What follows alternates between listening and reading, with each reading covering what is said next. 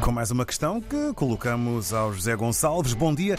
Tem sentido e contribui para alguma coisa a União Africana entrar no G20? Sim, a entrada da União Africana tem sentido e até resolve um problema, quer dizer, evita rivalidades entre países que em África têm os PIBs de topo.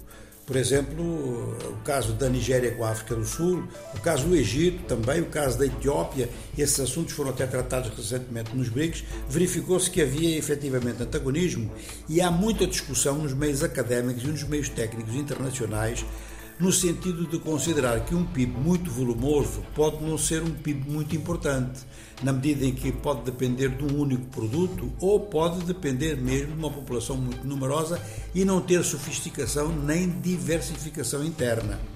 Nesta matéria, o PIB da África do Sul, que oscila agora entre o terceiro e o quarto do continente africano, é de facto o mais importante porque tem produção científica, tem produção técnica, tem indústria de uma forma geral e não depende apenas de matérias-primas ou do consumo de uma população importante. Ora, para evitar este tipo de problema e desta discussão que poderia eternizar-se e acabaria depois por dar lugar a que vários países, um número muito elevado de países, começassem a apresentar as suas candidaturas, começassem a apresentar as suas candidaturas, esta solução da União Africana pode ser uma solução que pelo menos transitoriamente satisfaça toda a gente.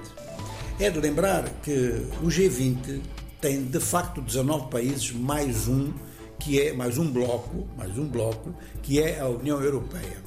Maneira que fica-se depois na dúvida se se devem acrescentar aos 19 os membros, todos eles, mais de duas dezenas, que são membros da União Europeia, se sim ou não. Porque se fizer isto, abre-se um precedente também para a União Africana, acrescentando-lhe 54 países.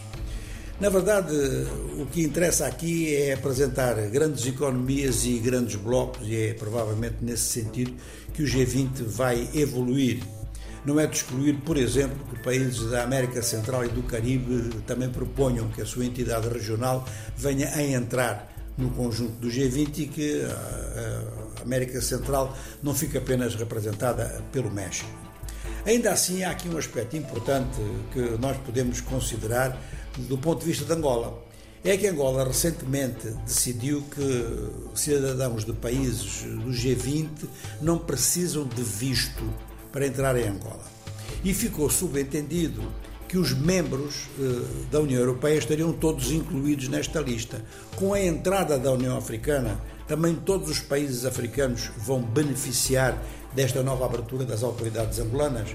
Conforme se vê, a adesão da União Africana tem diversos aspectos.